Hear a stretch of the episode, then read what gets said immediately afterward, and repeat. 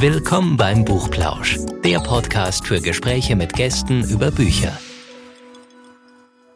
Hallo und herzlich willkommen zum Buchplausch. Hallo Anne. Hallo Anja. Hallo. Wir haben heute zwei Gäste. Und bei uns geht es heute um Kunst. Und wir haben was ganz Spannendes nämlich entdeckt, äh, und zwar eine Online-Galerie. Also jeder von uns kennt Galerien, jeder von uns ist bestimmt schon mal in einer gewesen. Aber online das Ganze oder Online-Kunst ist ja doch auch ein bisschen spezieller. Und ähm, deswegen haben wir uns überlegt, wir müssen da einfach mal genauer nachfragen. Wie kommt man auf die Idee? Wie macht man das eigentlich? Und was erwartet einen denn da? Ähm, weil man kann ja nicht einfach durch eine Tür gehen, oder? Lisa und Niklas, hallo. Hallo zusammen. Ja, vielen Dank für die Einladung. Wir freuen uns sehr, hier zu sein und die digitale Tür mal aufzumachen zu unserer Online-Galerie Kunst 100. Freuen wir uns sehr drauf. Wir freuen uns auch. Schön, dass ihr da seid. Vielleicht könnt ihr uns einfach mal erklären, was sich denn dahinter verbirgt. Also wie gesagt, Galerie hat jeder jetzt irgendwie von uns irgendwie was im, im, im Kopf, im Auge, was auch immer. Aber ihr macht es ja tatsächlich anders. Genau.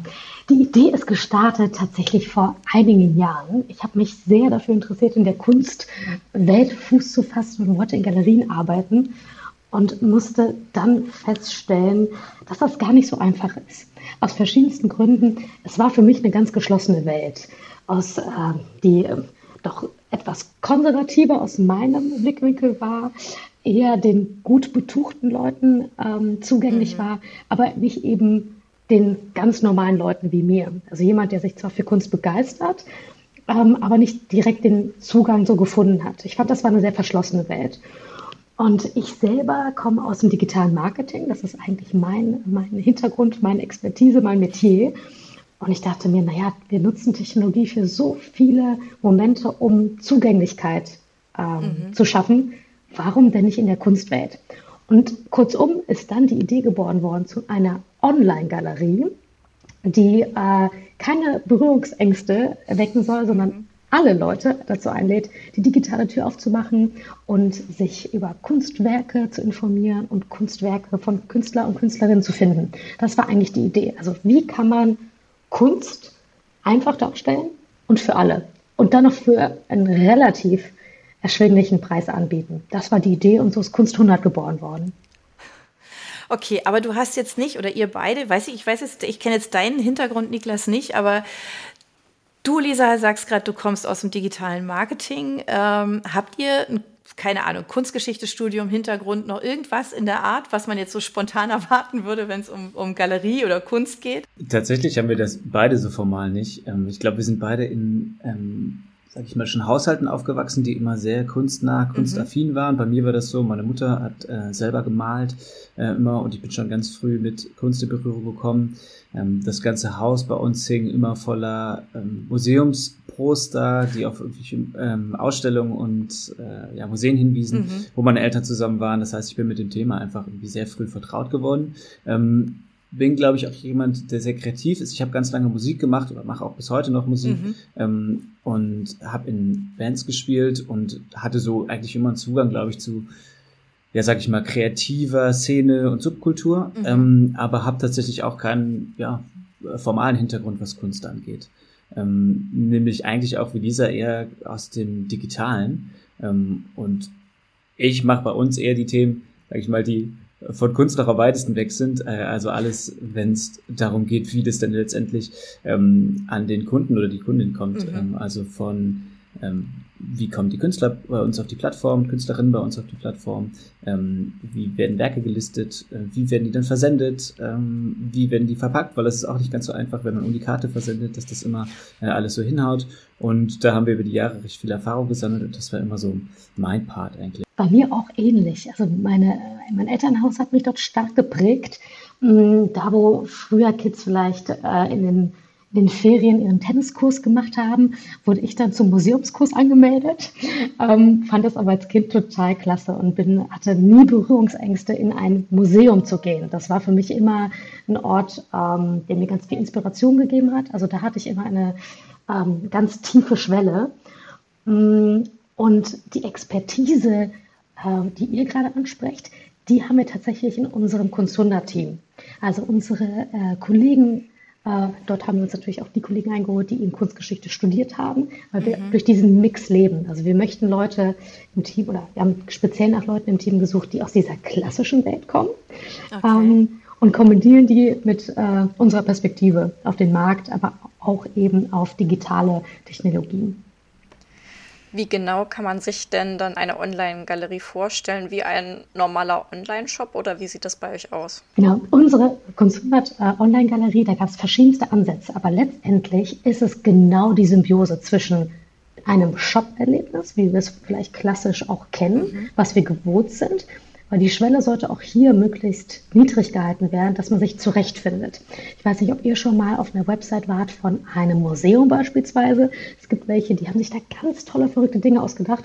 Aber wenn ich einfach nur mal die Öffnungszeiten sehen möchte oder wie teuer die Tickets sind, brauche ich schon ein paar, Mo also paar Minuten und dann hat man mich auch verloren.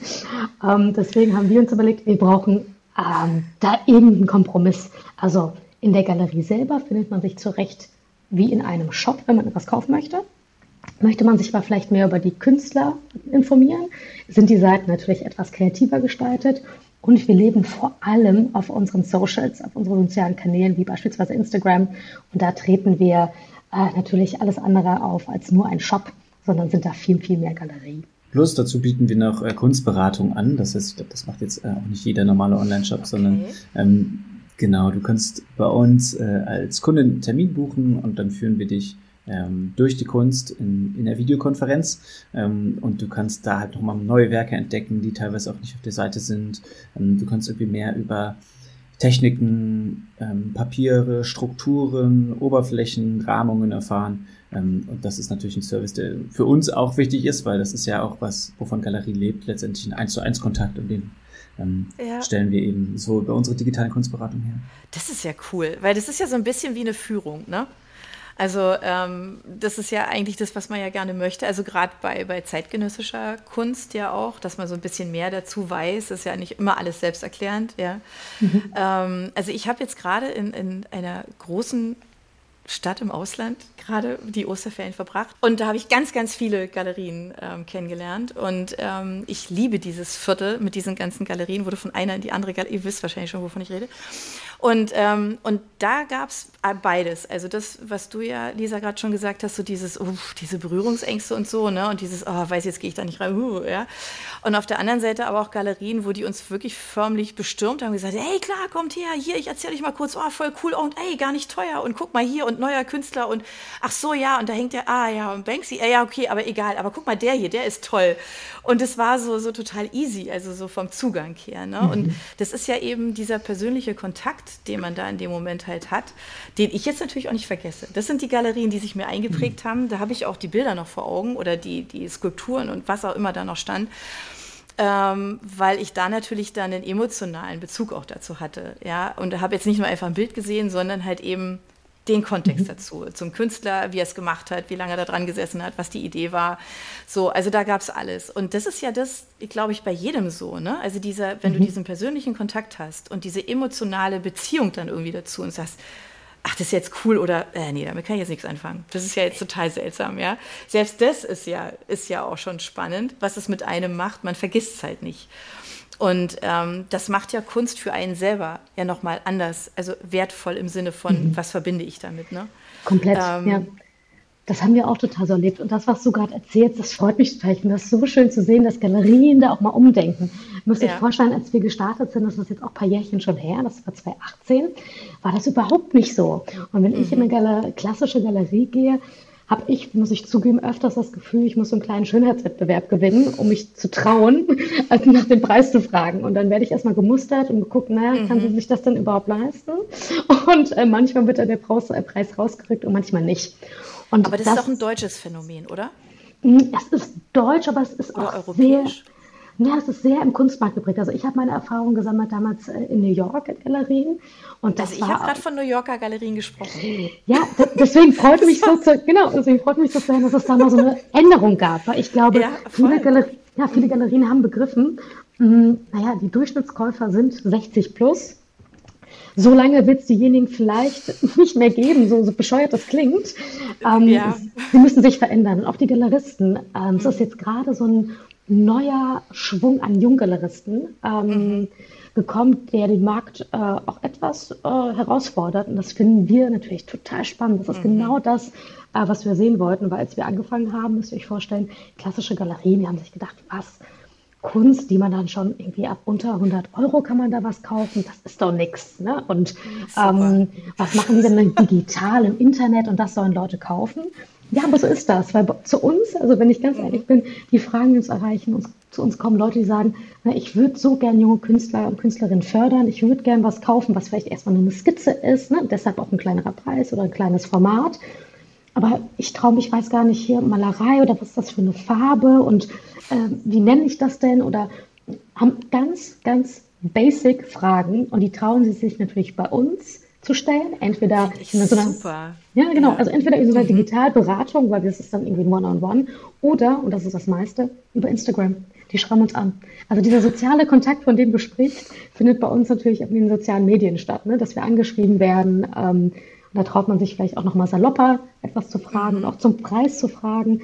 Vielleicht eine wichtige äh, Perspektive, die man ja jetzt immer mehr sieht, Gott sei Dank, ist wirklich der Preis. Wir sind waren oder sind vielleicht einer der einzigen Galerien, die immer einen Preis daneben schreibt. Bei uns ist das sehr mhm. wichtig, dass man über Preise spricht. Aber das sollte nichts sein, was man in so einem dunklen Kämmerchen äh, Ja, ja, genau. Das ist ja auch so typisch, ne? Hm, genau. mhm. Aber was ich mich schon immer gefragt habe, wie legt man eigentlich Preise für Kunst fest? Was ist der Ansatzpunkt? Ja, das ist ja genau das ganze Mysterium, von dem dieser Markt genau. lebt. Uh. Genau, genau. Und ich glaube, es, ähm, wenn man es kommuniziert und einen Preis dran schreibt, ist unsere Einstellung, mh, mm, bleibt die, das muss, also man braucht doch das Mysterium eigentlich nicht, so, sondern es ist doch eigentlich schön, wenn man darüber spricht. Also so sehen wir das. Das Ganze. sagst du. Ja, das, das, das, ist unsere Devise. Und bei uns mhm, ist das genau. so, dass äh, der Preis tatsächlich ähm, der wird festgelegt von den Künstlern und Künstlerinnen. Die haben da komplett das Sagen. Und wir als Galerie fungieren eigentlich mehr als Unterstützer. Also viele unserer Künstler und Künstlerinnen sind ja ähm, jung, fangen gerade erst an, kommen gerade erst von der Akademie oder steigen erst in den Markt ein und brauchen natürlich da auch etwas Support. Und das ist da, wo wir mit einsteigen und helfen, beraten vielleicht auf Basis von, hey, das ist mal die und die Größe, das ist das Material. Ähm, in Vergangenheit haben wir die und die Erfahrung gemacht. Aber der Preis obliegt natürlich dem Künstler und Künstlerin. Es gibt aber, wenn ich eins verraten darf, es gibt so eine magische Formel, die auch immer an den Akademien gelehrt wird. Ähm, ganz simpel, es ist die Höhe plus die Breite des Werkes zusammengerechnet, multipliziert mit einem Faktor, wie weit man vielleicht in seiner Ausbildung ist, wie bekannt man schon ist und so weiter. Mhm. Das ist so, so eine Faustformel, die es in der Kunstwelt gibt. Die funktioniert natürlich am besten bei, ähm, sage ich mal, flacher Kunst auf Papier oder Leinwand. bei, bei Installation, Videokunst, genau. äh, Skulptur wird das schon ein bisschen schwieriger. Genau. aber für die Preisbildung sind ja auch dann eben häufig die Galerien verantwortlich. Wir fahren da so ein bisschen den anderen Ansatz, den Lisa schon erklärt hat, und versuchen da eng mit den Künstlern und Künstlerinnen mhm. zusammen zu kooperieren und da eher so coachend unterwegs zu sein. Aber du hast jetzt gerade ein gutes Stichpunkt, Stichwort gebracht, weil ich habe nämlich auch, also erst habe ich an Skulpturen gedacht, ich sage, okay, jetzt wird schwierig. Und dann habe ich als nächstes sofort an Videoinstallationen gedacht. Weil das natürlich was ist, was man ja ehrlicherweise ja viel eben in Galerien, in Museen findet, ne? So. Und wie, wie, wird denn, wie wird denn das bei euch angenommen? Wie, das hat mich schon immer interessiert. Wer kauft sich Videokunst?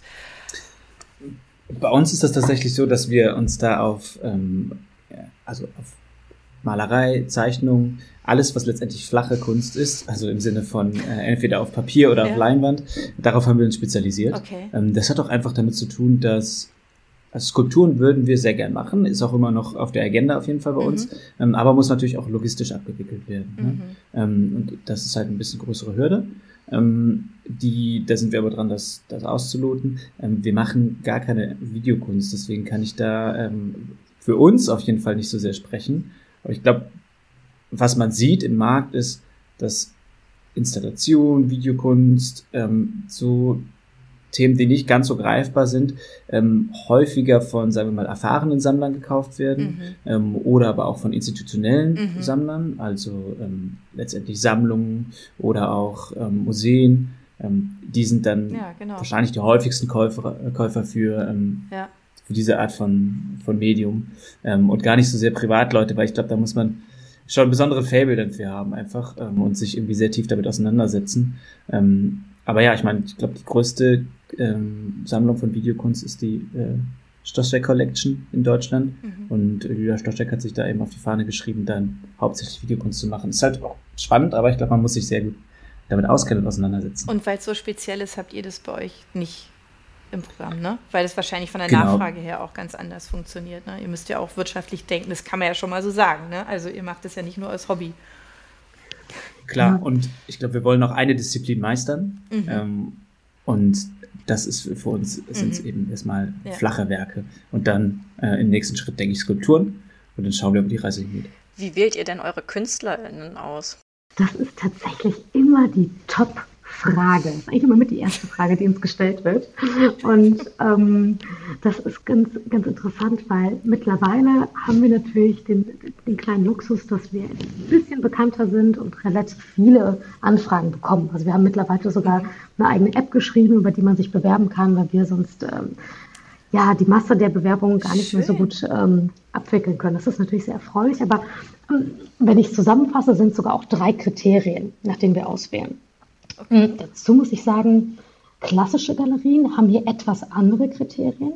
Bei denen wird sehr viel Wert darauf gelegt, wie in einem klassischen Lebenslauf, wie man das auch sonst aus dem Beruf kennt. Mhm. Ähm, auf welcher Uni war derjenige? Was hat er für Praktika? Also ich übertrage mhm. das jetzt mal auf die, auf die Businesswelt. Ähm, ja. Was hat derjenige dann schon für Berufsstationen gemacht oder gehabt? Mhm.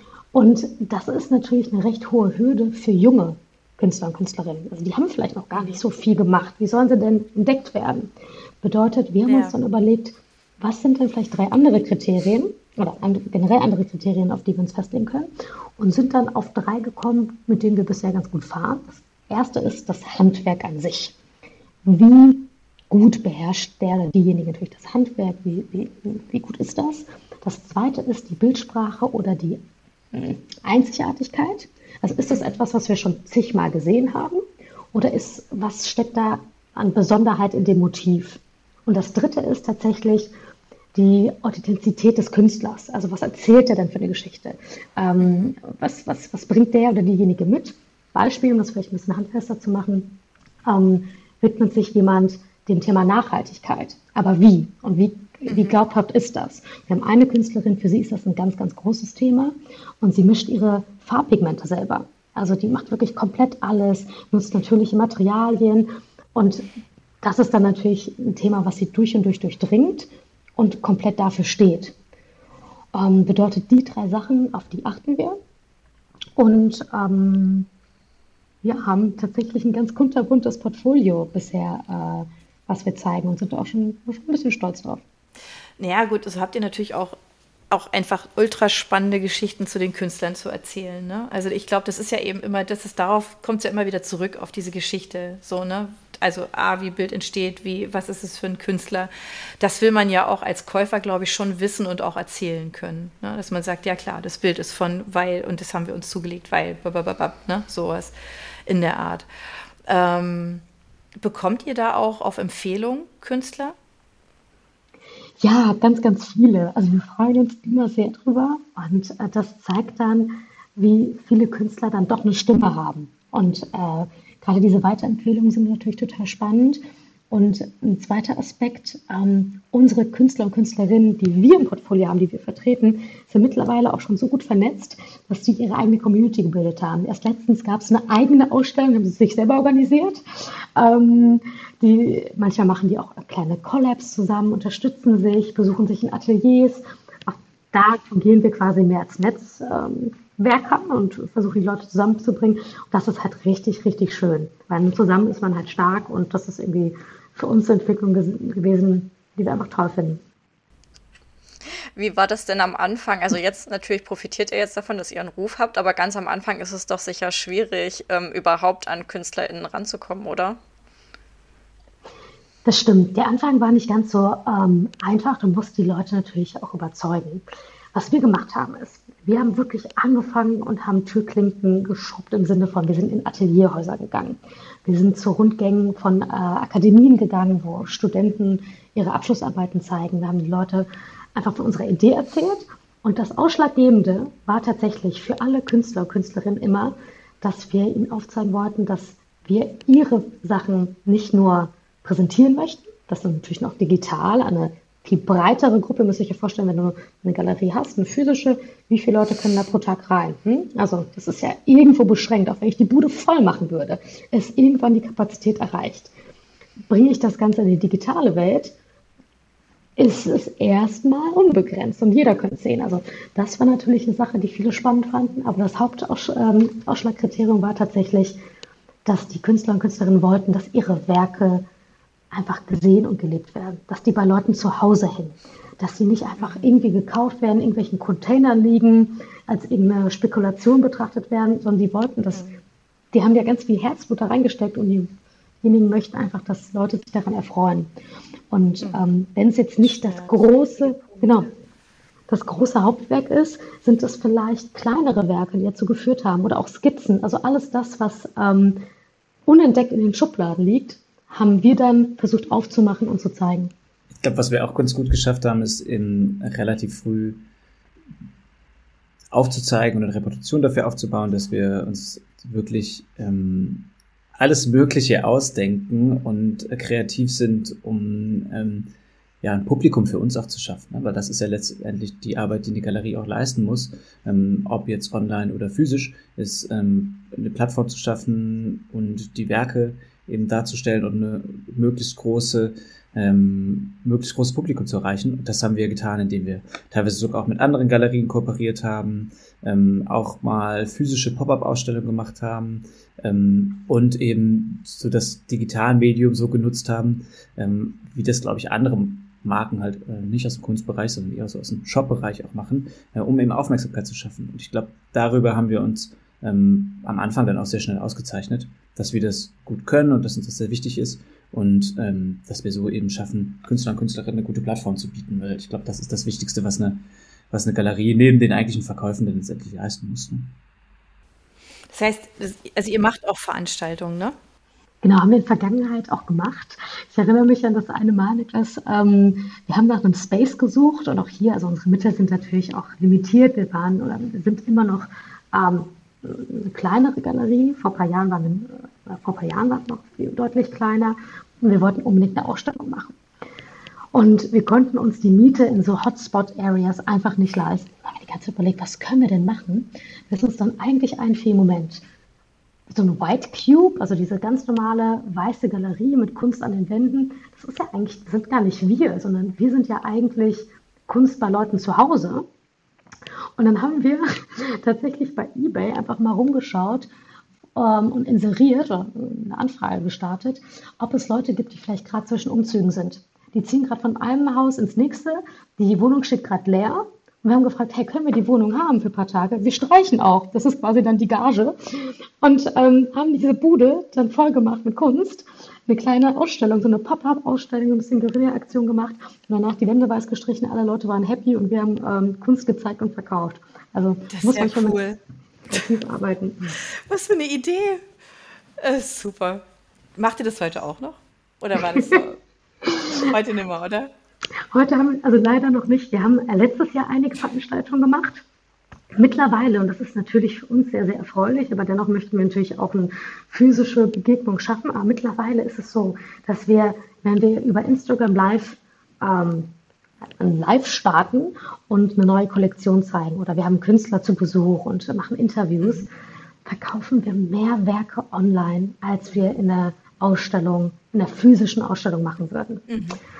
Deshalb, ähm, aber es wird, sicherlich noch ein paar Sachen geben. Auf dieses Jahr, für nächstes Jahr sind auch schon Sachen geplant. Ähm, der werdet ihr vielleicht von uns hören, aber es ist natürlich für uns, ist die digitale Welt die Hauptwelt, in der wir uns bewegen.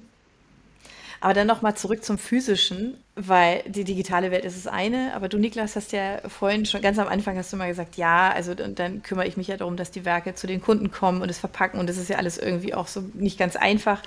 Wie muss man sich das denn vorstellen? Habt ihr ein Lager? Also für die, für diese ganzen Bilder oder, oder sind die bei dem Künstler und ihr ruft die dann ab, sobald es verkauft wird? Wie muss man sich das vorstellen? Ähm, ja, wir haben tatsächlich ähm, quasi Lagerbüro und Galerieräume in einem, wo wir ähm, die. Genau, Lager ist es ja nicht wirklich. Es ist eigentlich ein Galerieraum, den wir aber zu haben, nur für uns. Okay. Und, genau. Genau, ja. Und von dem aus versenden wir auch zum Großteil. Mhm. Ähm, es gibt kleine Ausnahmen, ähm, wenn wir zum Beispiel sehr große Werke haben, ähm, die besser beim Künstler oder bei der Künstlerin selber weiterlagern, ähm, dann machen wir das auch schon manchmal und versenden dann mit Spedition, die dann letztendlich die Werke dort abholen kommen, verpacken und ähm, zu Kunden oder zu Kunden liefern. Ähm, den Großteil, aber wirklich, denke 80 Prozent, ähm, haben wir bei uns vor Ort und versenden den für mhm. uns auch äh, vor Ort, genau. Gibt es dafür dann irgendwie so eine keine Ahnung, ich sage jetzt mal, dass ihr sagt, ja, okay, jetzt haben wir von dem Künstler XY, haben wir jetzt irgendwie, keine Ahnung, drei Werke, die finden wir ganz toll. Und die sind jetzt aber vielleicht schon seit 2018 da. Kann sowas vorkommen? Also, dass, also, dass ihr die Sachen einfach aufhebt oder sagt ihr, nee, also wenn sich das jetzt innerhalb, keine Ahnung, von einem Jahr oder innerhalb von zwei Jahren vielleicht nicht verkauft habt, ähm, dass ihr die dann auch an den Künstler wieder zurückgebt? Wie, wie macht ihr das? Mhm. Also tatsächlich ähm, ist es so, also vielleicht nochmal zum Verschicken, noch was ganz interessant ist. Wir haben gelernt, dass es weitaus besser ist, wenn das bei uns in der Hand liegt. Mhm. Weil ähm, wir haben natürlich dann auch die, die Lerneffekte, wir wissen, wie, wie wir was verpacken, damit das auch sicher ankommt. Deswegen machen wir den Großteil über uns und überlassen das nicht den Künstlern. Also die Künstler sollen sich wirklich auf ihre Kunst konzentrieren wie man jetzt bei DHL wie was beantragt und, und, und so weiter. Das machen mhm. alles gerne wir und deshalb ist das so der Service, den wir anbieten. Wir haben ähm, Unikate bei uns im, im Portfolio und ähm, Edition oder Limitierung. Limitierung bedeutet, es gibt ein Motiv, was es vielleicht dann nur 10 Mal gibt oder 15 Mal oder irgendwie 50 Mal. Wenn Unikate weg sind, sind sie eben weg. Und bei der Limitierung hat man das Glück, dass es eben noch ein paar Mal diese Motive gibt. Ähm, davon gibt es auch ähm, Werke, die wir schon seit einiger Zeit haben. Ähm, das, ist, das, ist, einfach ein Mix, also das kommt so ein bisschen drauf an. Ähm, tatsächlich gehen wir mit den Künstlern und Künstlerinnen in Austausch, weil auch sie entwickeln sich weiter. Also man kann sich vorstellen, seit 2018 haben diejenigen so eine, ähm, also wie wir alle, man hat ja eine eigene persönliche Entwicklung durchgemacht. Bedeutet, es ist eher öfters der Fall, dass uns Künstler und Künstlerinnen anschreiben und sagen, hey, habt ihr noch die und die Werke, ich würde die gern zurückhaben, weil ähm, ich arbeite gerade an dem und dem Projekt. Also das ist tatsächlich eher das, was vorkommt, ähm, weil das ist für die Künstler und Künstlerinnen natürlich eine sehr persönliche Ausdrucksweise ihrer Identität, ihrer Arbeit.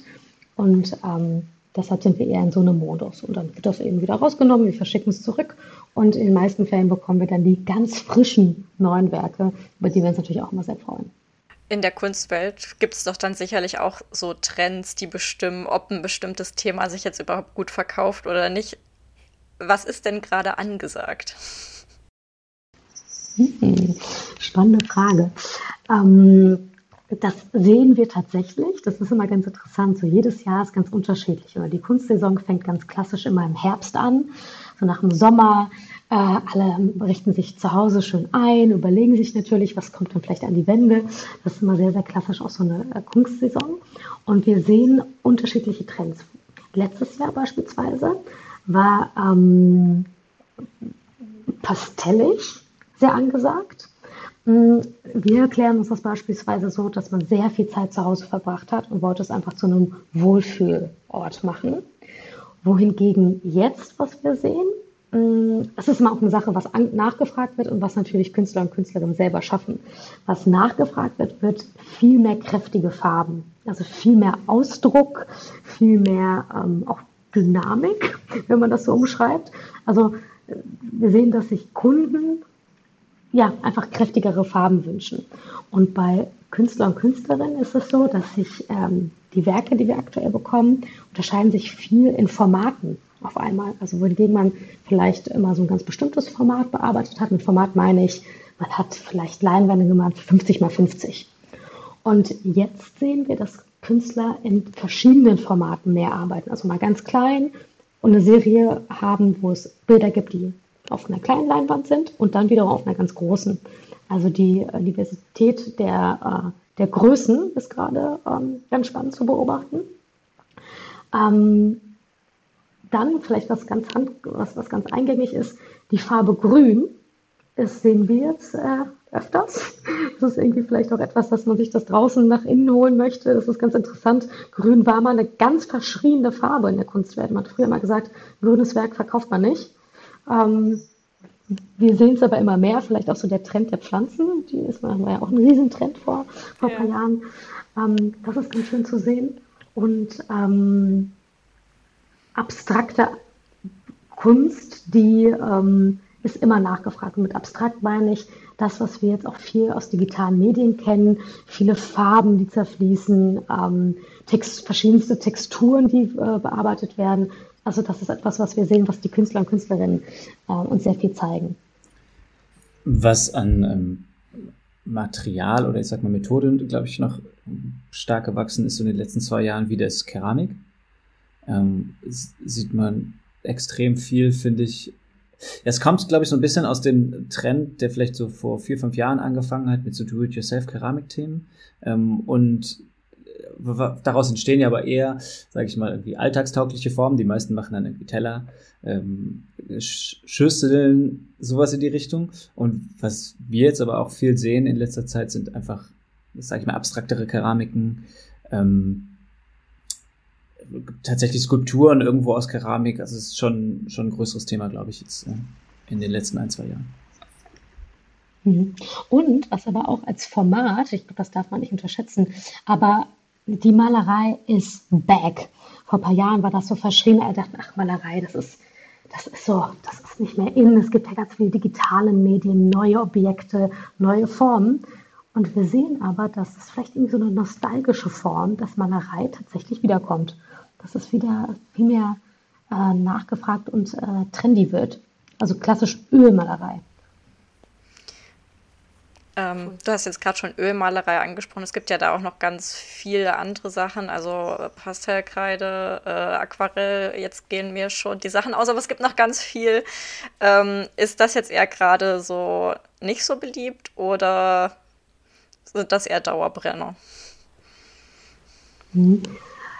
Das ähm, kann man gar nicht, das ist eine klassische Frage, so nicht, kann man nicht so gut beantworten. Also was wir sehen, die Tendenz ist, dass wirklich Ölmalerei mehr nachgefragt wird. Mhm. Bei den anderen äh, Methodiken, sei es jetzt auch mal ein Linoldruck, eine Zeichnung ähm, oder andere Formen des Drucks wie ein Siebdruck, das sind immer Dauerbrenner. Ähm, und da merken wir, also das muss man vielleicht auch einordnen, wenn wir über ähm, klassischere Galerien sprechen, oft ähm, fokussieren sich Galerien auf eine ganz bestimmte Methodik. Oder das ist dessen bedient, weil sie ein bestimmtes Portfolio an Künstlern haben, die eben präferiert mit dieser einen Methodik arbeiten. Bei uns ist es ja tatsächlich so, dass wir junge Künstlerinnen aufnehmen ähm, und es dem Kunden möglichst einfach machen möchten, ganz einfache Methodiken. Also bei uns gibt es dann Fotografie, das verstehen die Leute noch. Malerei verstehen sie auch. Also wir versuchen es sehr, sehr einfach zu erklären, um ähm, ja, da die Hemmschwelle niedrig zu lassen. Und nochmal zur digitalen, zu digitalen Techniken. Ähm, habt ihr da das Gefühl, dass äh, durch diese KI-Bildertrends ähm, das jetzt irgendwie weniger gefragt wird, weil man so das Gefühl hat, ja, das wird jetzt bald eh alles austauschbar sein? Nee, überhaupt nicht. Also ich weiß letztens, ähm, ich weiß nicht, kennt ihr Refik Anadol? Das ist einer der ähm, AI-Künstler, der ganz, ganz große Berühmtheit jetzt erlangt hat in den letzten Jahren. Ähm, er ist bekannt dafür, ähm, mit KI wunderschöne Formen zu gestalten, die auf riesigen Bildschirmen gezeigt werden. Und das hat so eine, also eine Art Traumwelt. Eins der Werke heißt ähm, Machine Hallucination, also wie als ob eine Maschine halluziniert. Mm, und die Ausstellung läuft tatsächlich aktuell in Düsseldorf im Kunstpalast und den wird, der wird, die Bude wird dann eingerannt. Die Leute finden das faszinierend, die finden das total interessant und ähm, es regt eher an, darüber nachzudenken und gibt ganz viel Inspiration. Also wir sehen das eher so, dass Leute das ganz spannend finden. Ich finde die Frage auch super spannend, weil ich glaube, Anne, was passiert ist, dass dadurch, ähm, dass es jetzt weniger auf das Motiv vielleicht ankommt oder auf irgendwie, was ist dann letztendlich im, auf der Leinwand, sondern ähm, es mehr um die Intention dahinter geht und, und die Geschichte des Künstlers oder der Künstlerin, wie ist er da hingekommen, genau dieses Motiv zu malen, ähm, dass das eher noch mehr in den Mittelpunkt gerückt wird, ähm, versus das eigentliche Motiv. Und das ist, finde ich, ja eigentlich was, was spannend ist und ähm, was ja Künstler und Künstlerinnen, die eine Geschichte zu erzählen haben, ähm, schon in die Karten spielt. Ähm, das, die Frage habe ich mir auch gestellt, äh, oder haben wir uns auch gestellt, äh, was passiert denn da letztendlich? Und ich glaube, ähm, das ist eigentlich für, für Künstler und Künstlerinnen wird es wahrscheinlich auch ein Medium werden, mit dem sie arbeiten und arbeiten sollten. Ähm, aber ich glaube, dass durch diese, sagen wir mal, Austauschbarkeit, die da tatsächlich ja entsteht, ne, wenn man alles irgendwie in Midjourney oder wo auch immer nachbauen kann, wird der Künstler oder die Künstlerin und die Geschichte drumherum nochmal mehr in den Mittelpunkt gerückt. Vielleicht noch eine Anekdote zu dem Thema, äh, ist mir letztens begegnet. Es ähm, gab einen kleinen Kunstpreis in Amerika, jetzt kein riesiger, äh, prominenter Preis, aber mm, schon ordentlicher. Und der wurde mit einem Bild gewonnen, was von einer KI generiert wurde. Und das ging natürlich durch die Presse und durch die Medien und Leute haben sich aufgeregt, wie kann denn sowas sein? Und letztendlich war von dem Künstler die Aussage, naja, ich habe einen Monat ähm, an, dem, an der Zusammensetzung gearbeitet, was ich wirklich der KI da reinschreibe, dass das Bild zusammen generiert wird. Also es ist für mich eine Kuration an Begriffen, Wörtern und ähm, ja, Aussagen, die zu diesem Bild gekommen sind. Und ich meine, was soll man dagegen sagen? Es ist irgendwo, die, die Antwort liegt, äh, die Wahrheit liegt irgendwo in der Mitte. Ist es jetzt von ihm, ist es nicht?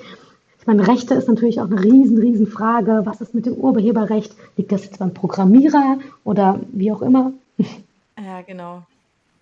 Ich glaube, das wird nochmal spannend, ne, an der Stelle. Weil, also ich glaube schon auch, dass es halt einfach eine Kunst ist, die, die KI richtig zu fragen oder zu beauftragen. Das ist eine, eine große Kunst, tatsächlich. Also es klingt immer so ein bisschen so banal, ja, jetzt frage ich da irgendwas, ne, wenn man jetzt an was auch immer denkt, jetzt nicht nur an Bilder, aber, aber das ist es ja nicht. Also das ist ja wirklich eine Kunst, das Richtige zu fragen. Mhm. Das muss man ja können, ja, und eben auch so ein Bild zu von dazu beauftragen, sage ich jetzt mal, ähm, das ist mhm. ja auch Kunst. Insofern, ne? Also diese Ideen und so, die hat er ja gehabt. Also ich finde es total spannend, was sich da entwickelt. Ähm, was mich automatisch zu der nächsten Frage führt. War, ihr habt ja bestimmt, also ihr seid ja gestartet, ihr seid erfolgreich und ihr habt Pläne. Wo geht denn für euch die Reise hin? Oder soll sie hingehen? So. Genau, also unsere Vision mit Kunst 100, unsere, unser Ziel ist es, Kunst nahbar zu machen, Kunst einfach verständlich zu machen und es allen Leuten zu ermöglichen, sich ein echtes Kunstwerk zu kaufen. Und genau an dieser Vision werden wir weiter arbeiten. Wir wachsen in unserem Portfolio, nehmen immer mehr tolle Künstler äh, und Künstlerinnen auf. Wir haben ähm, eine Diversität an äh, Methodiken. Wir haben euch ja schon ein bisschen eine Preview gegeben, dass auch Skulpturen interessant sind. Da möchten wir dran arbeiten, auch das auszufüllen. Und ähm, aktuell bewegen wir uns primär im, im deutschsprachigen Raum, nenne ich das Ganze mal so. Also wir haben viele, viele Anfragen aus Europa und das hat uns gezeigt, okay, die Idee, die wir haben, da steckt doch vielleicht mehr Potenzial hinter. Wir würden das Ganze vielleicht noch ähm, etwas äh, vergrößern. Ähm, im, also das jetzt aus einer rein Business-Frage zu beantworten, auch auf den europäischen Raum. Das ist so das, was wir vorhaben. Vielleicht noch zum Ergänzen, ähm, um das einmal abzugrenzen, was wir nicht unbedingt vorhaben, ist, glaube ich, auch ganz spannend immer zu hören. Ähm, es gibt ja Plattformen letztendlich, ähm, wo man sich als Künstler oder als Galerie äh, listen kann und so dann eben seine Werke zeigen kann. Das ist das, was, wir ganz explizit sagen, was wir nicht machen, weil unsere Leistung auch darin liegt, zu kuratieren, die Geschichten unserer Künstler und Künstlerinnen zu erzählen. deswegen sagen wir, wir bleiben closed im weitesten Sinne, ja, dass wir nicht quasi allen erlauben, sich zu registrieren bei uns auf der Plattform, sondern immer schon die 1 zu 1 Beziehung zu Künstlern und Künstlerinnen pflegen. Und das ist, glaube ich, auch das, was uns als Galerie abgrenzt von Plattform oder Shop. Also, dass wir wirklich da diese Kurationsleistung vorher, ähm, genau, vorschalten. Genau. Bedeutet, wir wachsen wahrscheinlich eher in unserem Team der Kuratoren, dass wir dort vielleicht äh, bei mehr äh, Leute aufnehmen und äh, das so befruchten und werden immer, immer das, ähm, diese Leistung ist für uns etwas sehr, sehr wichtig, weil es ist etwas, was auch Galerien ausmacht. Und was letztendlich auch dem Kunden und den Kundinnen das Vertrauen schenkt, dass das jetzt nicht nur irgendwas ist, sondern ähm, das ist wirklich ein ausgewähltes Kunstwerk ähm, und äh, mit ganz viel Liebe äh, gestaltet und natürlich auch versendet. Wie viel habt ihr denn da an Kuratoren? Wie mhm. viel seid ihr denn da? Wir sind aktuell ein kleines Team. Wir sind insgesamt zu fünft und ähm, genau mhm. arbeiten gerade ähm, aus Düsseldorf äh, und ja, wer weiß, was, was das Jahr noch so bringt. Und Kuration, ganz konkret sind wir zu dritt. Und was ich immer sehr spannend finde und für mich auch der Ansatzpunkt zur Kunst ist, ähm, dass Kunst ja auch eine Geschichte erzählt, genauso wie, mega Überleitung jetzt, Bücher. Yay, Anne! Wir wollen von euch natürlich auch wissen, was Stark. ihr gerne lest. Gerne, gerne. Aber wir haben, wir sind tatsächlich, ähm, als wir uns Gedanken gemacht haben zu Büchern, haben wir festgestellt, dass wir beide ganz, ganz unterschiedliche Vorlieben haben, was aber vielleicht das Ganze auch ganz interessant macht. Ich bin beispielsweise ähm, total die Romanleserin. Also für mich sind immer Romane ganz spannend. Und gegen Niklas erzählt es wahrscheinlich gleich, ähm, was eher da seine Favorites sind. Ich freue mich total, euch ein paar meiner Lieblingsbücher vorzustellen. Ich fange an mit einem Klassiker aus meiner Sicht für alle, die sich für Kunst interessieren die sich etwas mehr zu dem Thema informieren möchten. Und ähm, ich könnte mir gut vorstellen, dass dieses Buch nicht nur äh, interessant ist, sondern auch dazu finde ich persönlich, dass es sehr schön aussieht. Und zwar ist es der, das Buch Kunst des 20. Jahrhunderts vom Taschenverlag. Das habe ich mir vor Jahren zum Geburtstag gewünscht. Und meine Freunde damals haben sich total gewundert, oh Gott, was will denn Lisa mit dem Buch? Also vor Jahren meine ich, das war, da war ich noch zur Schulzeit unterwegs, weil ich das total spannend fand. Und das ist ein Bildband ähm, über Malerei, Skulpturen, Fotografien, Objekte, neue Medien und gibt einen unglaublich tollen Überblick über die Kunst des 19. und 20. Jahrhunderts. Und wenn ich jetzt mal kurz erzählen kann, worum es denn überhaupt geht, ähm, ich würde das Buch beschreiben als ähm, ein Guide, der durch den Dschungel der modernen Kunst führt. Also bis zum 19. Jahrhundert, müsst ihr euch vorstellen, hat man eigentlich gedacht, ja, es gibt halt Malerei und es gibt Bildhauerei und das, das, die Option gibt es eigentlich. Und nach dem 19. Jahrhundert sind die Medien und Formen explodiert. Es gab zig verschiedenste Sachen. Künstler haben sich und Künstlerinnen haben sich die äh, verrücktesten Dinge ausgedacht. Und im Bildband ähm, wird eben gezeigt, wie der Begriff an Kunst über den Verlauf der verschiedensten Jahre ähm, ganz oft neu formuliert wurde, neu definiert wurde, ähm, versucht wurde neu zu besetzen. Und ähm, wenn man dann so von vorne bis hinten durchblättert oder vielleicht auch durchliest, erkennt man natürlich auch, ähm, dass verschiedenste soziale Normen, politische Anregungen oder auch technologische Revolutionen das Ganze ähm, ja, mit haben. Bedeutet zusammengefasst, ich glaube, für alle Kunstfans, die sich dafür interessieren und einen kleinen Guide suchen, ähm, vielleicht auch nur mal nachlesen möchten, was bedeutet denn jetzt nochmal Surrealismus oder wer war denn nochmal der oder diejenige, ähm, das ist ein toller, toller Anfang, kann ich sehr empfehlen. Das ist toll. Das nehmen wir gerne mit Link, genau. ihr müsst nicht lange suchen. Genau, das, ihr guckt einfach auf unsere Seite und dann findet ihr das Buch sofort. Genau. Ich mache gern weiter. Ähm, also ich bin ein ganz, ganz harter Sachbuchleser. Ich lese äh, gar keine Fiktion, sondern äh, meine Hauptgenres sind eigentlich äh, ja, Sachbücher, in denen man A was lernen kann oder B Biografien. Ich lese unheimlich viel Biografien. Deswegen habe ich äh, von beiden jetzt mal eins mitgebracht. Ähm, Kunst 100 ist ja immer eine Düsseldorf-Berliner Co-Produktion gewesen. Ähm, und deswegen habe ich mal ein Buch mitgebracht, was ich sehr spannend finde, ähm, zum Thema Berlin im weitesten Sinne. Und äh, das ist äh, Der Klang der Familie. Ich weiß nicht, ob das eventuell jemand kennt. Ich muss mal ganz kurz ähm, zu weit Notes scrollen. Äh, der Klang der Familie ist von Felix Denk und von Sven von Thülen. Ähm, Felix Denk ist Redakteur unter anderem bei der Süddeutschen Zeitung und Sven von Thülen ist Redakteur unter anderem für Debug, das ist ein Magazin für elektronische Musik. Und äh, nebenbei ist er, oder was nebenbei, das weiß ich gar nicht, äh, was bei ihm im Vordergrund steht, aber er ist auch Resident im Watergate, also in einem äh, einer der bekanntesten ja, Techno-Clubs in Berlin auch. Die beiden zusammen haben ein Buch geschrieben über die Entstehung so der Berliner Techno-Subkultur in den 90er Jahren vor und nach der Szene. Ähm, ich fand es super interessant, das zu lesen. Äh, Gerade weil es, glaube ich, von zwei Autoren geschrieben ist, die sich in dem Thema ähm, echt gut auskennen. Zum einen halt, ähm, was irgendwie die, die ganzen kulturellen Themen darum angeht, aber auch was so die fachlichen Themen von ähm, Musik machen und äh, elektronischer Musikproduktion angeht. Und äh, aus diesem Winkel haben sie das super interessant beleuchtet, finde ich. Ähm, und es geht halt viel um den Zeitgeist damals, also ähm, nach der Wende, äh, leerstehende Gebäude in den sage ich mal, ja, Grenzregionen, wo halt die Mauer stand in Berlin, die dann besetzt wurden, einfach vereinnahmt wurden und irgendwo auch um dieses... Ihr merkt schon, wir haben doch unsere Ideen für einige ja, Vernissagen. Genau, stimmt, ja.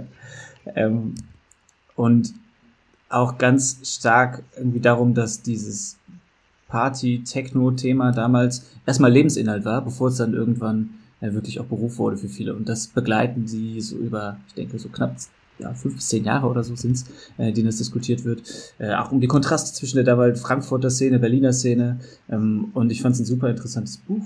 Ähm, und für mich hat es auch eine Relevanz zu unserem Thema für Kunst 100, weil es eben diese, Toll. ja auch, glaube ich, ein großer Pfeiler der Subkultur in Berlin ist, die auch wiederum natürlich die Kunst ganz stark beeinflusst hat. Mhm. Super spannende Empfehlung. Sowas mhm. hatten wir auch noch nie. Nee, und ich frage mich jetzt gerade wirklich, also der Titel von mhm. dem Buch. Klang der Familie. Mhm. Der ist ja, also ja, klingt jetzt irgendwie, also klingt, ja, klingt ja super. Äh, irritiert im ersten Moment, finde ich. Ja, ich bin mir nicht mehr ganz sicher. Es ist ein bisschen her, wo ich das Buch gelesen habe, aber ich glaube, dass der Klang der Familie ein Track ist. Ähm, also, das ist der Name von einem Track. Ähm, ich weiß ah. nicht mehr ah. von wem, das müsste ich jetzt auch noch mal, mal okay. nachschauen. Mhm. Und witzig, das Buchcover. Ähm, ja zeigt, glaube ich, so ein Raster. Vielleicht erzähle ich auch völlig Quatsch, aber ich meine, das war so. Es zeigt so ein Raster von einer, so einer Lauflichtprogrammierung von einem Sequencer. Und ich meine, das ist sogar irgendwie diese Programmierung von diesem einen Song der kleinen Familie. Wenn ich jetzt nicht alles durcheinander bringe, aber ich glaube, daher kam es. Ihr merkt, äh, Niklas kommt eigentlich aus der Musikszene ursprünglich und ist in diesem Buch, ich kann mich noch daran erinnern, als du, äh, als du es gelesen hast, bist da so tief eingetaucht und das hat auch viele, viele spannende Anekdoten zur ähm, früheren Partyszene die wir vielleicht gar nicht, also die, das, das kennen wir nicht. Und es gab viele Aha-Momente. Und ähm, ja, sehr zu empfehlen.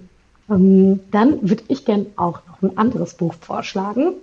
Dazu, ich bin eine Person, wenn ich ins Museum gehe, ich verbringe auch immer leidenschaftlich gerne Zeit in den ganzen Museumsshops. Das ist genau, ich finde, die sind immer total schön gestaltet. Ich finde da immer total interessante ähm, Dinge, kaufe viel zu viel, was von dem ich vielleicht nicht immer alles brauche. Aber die Buchsection in Museumshops ist nicht zu unterschätzen. Dort finde ich mich immer wieder und ähm, kaufe auch gerne äh, Bücher. Ähm, und dort habe ich auch eins mal oder eins gekauft, was ich gerne jetzt noch weiterempfehlen wollen würde.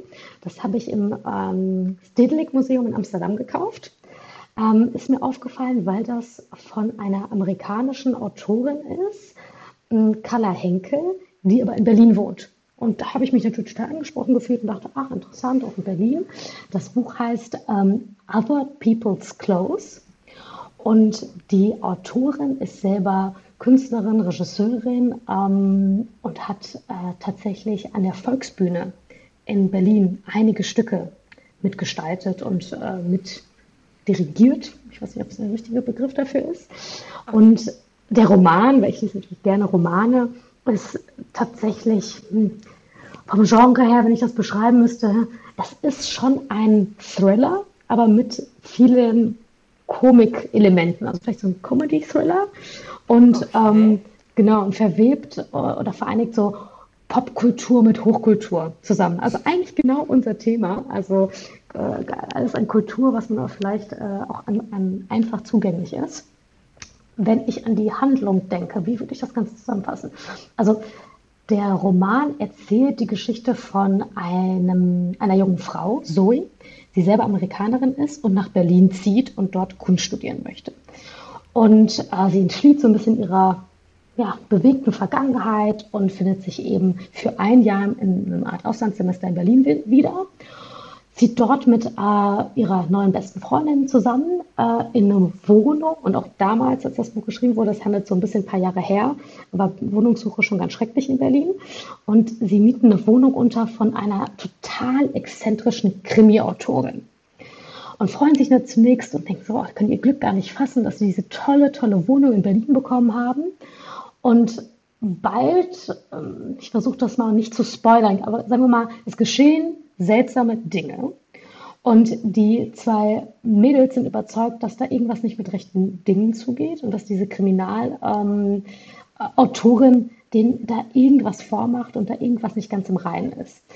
Und natürlich werden aber auch totale Partys gefeiert und in diesem Buch wird die Berliner Clubszene gut durchleuchtet. Und ähm, zusammenfassend ähm, würde ich das Buch, glaube ich, für alle empfehlen, die gern in Nostalgie schwelgen und ähm, die Berliner Clubszene natürlich auch mögen. Und ähm, das Thema des Buchs ist, was umfasst sich eigentlich dieser sorglosen Nostalgie, die man so Ende der 2000er Jahre hatte. Und ist zugleich, und ich möchte mal nicht zu viel spoilern, hat es eine Kritik an die Mediensystemen der Zeit mit drin. Ähm, das erfolgt aber in der zweiten, im zweiten Teil quasi des Buchs, das möchte ich ungern verraten. Und ähm, das fand ich total spannend. Also ich habe das Buch total verschlungen. Es ist sehr einfach zu lesen und ähm, hatte viele Elemente, die ich vorher so nicht kannte, weil es so ein Genre-Mix ist. Das hat mich äh, total mitgenommen. Klingt auch wieder okay. super spannend. Cool. Super. Ja, finde ich auch. Voll gut. Niklas, hast du auch noch eine Empfehlung? Äh, ja, ich habe auch noch eine. Ich glaube, jetzt, wir waren so ganz äh, kohärent bisher einigermaßen in unseren drei Empfehlungen. Irgendwie haben die weitesten Sinne zusammengepasst, hatten entweder Berlin-Bezug oder Kunstbezug. Äh, ich sprenge jetzt mal einmal kurz den Rahmen, weil ich habe mir einfach überlegt, also wie gesagt, ich lese sehr gerne Biografien und auch Autobiografien und ähm, überlegt, welches so die spannendste war oder die interessanteste, die ich in letzter Zeit gelesen habe. Und ähm, das war die Autobiografie von Trevor Noah. Das ist ein ähm, Late-Night-Host in den USA, eigentlich Comedian, ähm, der eine ganz spannende Geschichte hat. Ich versuche es mal ähm, kurz. Guck mal, Comedy ist doch schon das Thema. Ja, stimmt, ist vielleicht ist das der Link. Ja. Ähm, Born a Crime heißt die. Ähm, zwar heißt die Born a Crime, weil Trevor Noah ähm, im Apartheid-Regime ähm, in Südafrika geboren ist. Und zwar, äh, um genau zu sein, in Soweto, das ist der ähm, Stadtteil von Johannesburg, der quasi dafür gegründet wurde, mehr oder weniger die Schwarzen ähm, damals im Apartheid-Regime da mhm. ähm, hin auszugrenzen. Und die Geschichte ist unfassbar spannend, weil er born a crime ist quasi collared geboren, das heißt ähm, mit einem schwarz, ne, mit einer weißen, mit einem weißen Vater, einer schwarzen Mutter ähm, und hat beschreibt die ja, das Upbringing von sich selber damals im Apartheid-Regime. Und das ist teilweise unfassbar zu lesen, finde ich, mhm. einfach wie diese politischen Strukturen damals ähm, äh, einfach das Leben geformt haben ähm, und wie sie das Leben geformt haben. Für, mhm. Wirklich, wirklich sehr außergewöhnlich. Ähm, und seine Geschichte geht dann natürlich insofern weiter, dass er sich da ähm, als Comedian aus ganz, ja, also den ähm, wahrscheinlich vermutlich widrigsten Umständen irgendwie hochgearbeitet hat, später dann in die USA gekommen ist. Das Buch hört aber, glaube ich, relativ früh auf. Also es begleitet dann seine Karriere in den USA gar nicht mehr so sehr, sondern geht hauptsächlich um seine Geschichte in mhm. Südafrika. Und ähm, ich muss ehrlicherweise sagen, ich hatte mich vorher nicht so stark mit dem Apartheid-Regime auseinandergesetzt, ähm, habe das im Rahmen von diesem Buch das erste Mal mehr getan und ähm, das Buch bringt einer wirklich sehr nah ran, ähm, weil es eben so eine persönliche Geschichte während der Zeit wiedergibt und man einfach sieht, wie im Alltag, äh, also wie unfassbar oppressive dieses System im Alltag war. Ähm, und mhm. ja, zeigt eben die Geschichte von Trevor Noah auf, ähm, der, ja, glaube ich, äh, das auch sehr spannend erzählt. Und das war so meine spannendste Biografie, die ich im letzten Jahr, glaube ich, gelesen. Also heftig auch. Ja. ja. auf jeden Fall, auf jeden Fall, ja. Mhm. Ja, also ja. mega interessant halt einfach, ne? So. Das Hörbuch liest er ja selber, ne? Ja. Ja, das ist dann auch nochmal, glaube ich. Also wir, wir stecken die Links einfach rein in unsere Show Notes. Also wer lesen, wer hören will, was auch immer. Ich könnte mir vorstellen, dass es auch ganz interessant mhm. ist, ihm zuzuhören. Also wenn er das ist, glaube ich, nochmal anders, ne? Wenn er seine eigene Geschichte so halt dann eben auch erzählt. Ähm, nehmen wir alles gerne das mit. Das wäre, glaube ich, sogar genau. eher was für mich. Ich lese ja gar nicht so viele Biografien, aber als Hörbuch, mhm. das, das, den Link schickt jemand direkt an mich, dann gucke ich mal rein. ich hätte noch, ähm, noch ein, eine letzte Empfehlung hätte ich noch. Und zwar habe ich überlegt, das ist ein Buch, was ich jetzt aktuell nochmal lese. Ich habe es schon mal gelesen. Mm, es ist, glaube ich, nicht für alle wirklich was, aber es ist ein richtiger Brocken. Ähm, und zwar lese ich tatsächlich gerne Bücher von John Irving, die so riesen, riesen Batzen immer sind. Und ich lese aktuell wieder das Buch ähm, Bis ich dich finde. Ich glaube, das ist auch schon was, also ist auf jeden Fall älter. Ich weiß nicht, 2004, 2005, auf jeden Fall ein paar Jährchen alt. Und ähm, warum ich die Romane von ihm so toll finde, ist, weil sie mich, wenn ich ihnen denn die Zeit schenke, weil es ist, man muss sich ein bisschen vorarbeiten in den Büchern, ähm, entführen die mich immer in so eine total eigene Welt. Und das liebe ich total. Ich finde das so, so schön. Und in dieser speziellen Welt, in dem Buch, bis ich dich finde, geht es um einen, ist eine Geschichte eines Schauspielers, aber vor allem auch über seine Eltern. Also das, die Romane von John Irving erstrecken sich immer über Generationen. Und es geht eben um, um ich glaube, Jack Burns heißt der Schauspieler und eben um seine Mutter, die Tätowiererin ist. Sein Vater ist Organist, der verschwunden ist. So fängt irgendwie der Roman an. Und ähm, der Roman ist wirklich so eine Art, ja, fast schon so eine, wie soll ich es nennen, Obsession oder alles dreht sich nur über diesen Vater, geht viel um Beziehungen, viel um Freundschaften, in, in meiner Erinnerung auch um starke, starke Mütter. Das ist bei mir sehr, sehr hängen geblieben.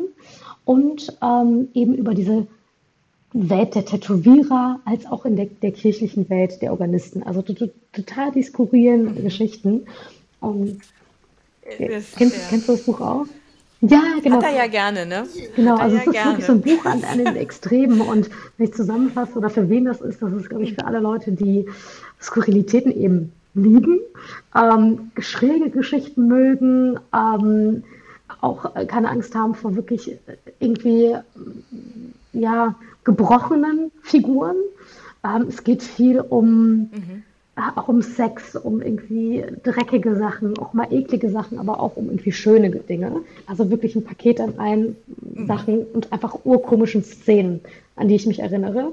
Und ähm, ja, wenn das äh, für jemanden ist, der das, das gut verdauen kann, kann ich es auf jeden Fall empfehlen. Nehmen wir auf jeden Fall mit rein. Ich finde John Irving immer lesenswert. Ja, ähm, ich habe auch schon, also Gab habe ich auch zweimal gelesen. ich konnte ich auch nicht anders. Ja, also ähm, ja, es gibt ja. Da spalten sich die, hat ne, die, Sachen, die, die Geister, wie man das sagt. Also ich kenne viele Leute, die hassen es und die meinen so, ey, 40 Seiten, es ist noch nicht viel passiert. Ja, es baut sich auf. Ja, genau. Man ich habe das, Buch, ich hab das ja. Buch auch gelesen und ich ja. erinnere mich an eine Stelle daran, wo ähm, gesagt wird, dass jemand, der ein Full Body hat, also quasi komplett tätowiert ist, äh, schneller friert das wurde in dem Buch dann beschrieben. Und ich habe seitdem, jedes Mal, wenn ich jemanden gesehen habe, der entweder quasi Full Sleeve oder irgendwie Full Body hatte, denjenigen oder diejenige gefragt, ob sie schneller friert. Und bisher, äh, also mit meinem wissenschaftlichen Experiment konnte das nicht bewiesen werden, dass das stimmt. Aber es ist in, in Erinnerung geblieben. Das ist aber... okay, also wir müssen es lesen. Definitiv.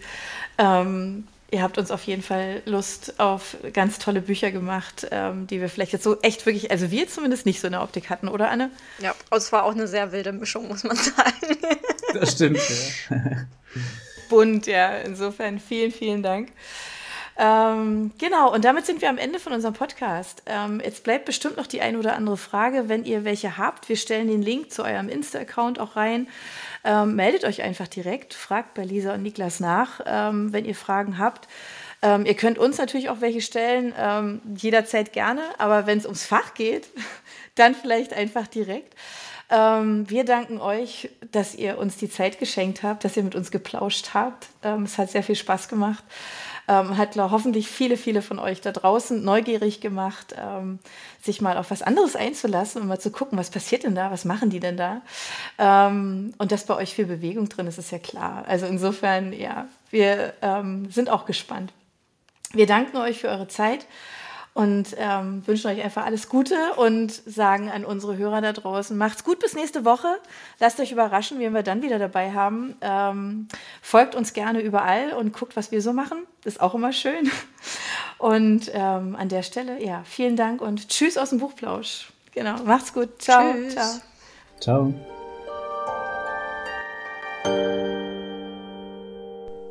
Für unsere Buchplauschhörer haben wir übrigens noch etwas ganz Tolles. Falls ihr nämlich jetzt gerade nach dem richtigen Hörbuch sucht, dann könnte Bookbeat eine gute Idee sein. Stöbert durch über 50.000 Hörbücher. Entdeckt Bestsellerlisten, die Hörbücher von DP natürlich auch, oder lasst euch ganz persönliche Empfehlungen geben. Ihr wollt das einfach mal ausprobieren? Buchplausch und Bookbeat schenken euch einen ganzen Monat Bookbeat for free. Meldet euch einfach mit dem Rabattcode Buchplausch bei Bookbeat an oder geht auf die Seite www.bookbeat.de slash Buchplausch und schon seid ihr dabei. Den Link, den haben wir auch noch einmal in die Beschreibung der Podcast-Folge eingefügt. Also nutzt dieses wunderbare Angebot, einen Monat lang so irre viele Hörbücher zu hören, wie ihr wollt, denn genauso funktioniert Bookbeat. Das ist nämlich toll. Ihr könnt so viele Hörbücher hören, wie ihr wollt. Das ist doch jetzt genau das Richtige, oder? Also ausprobieren. Wir freuen uns mit euch. Bis dann.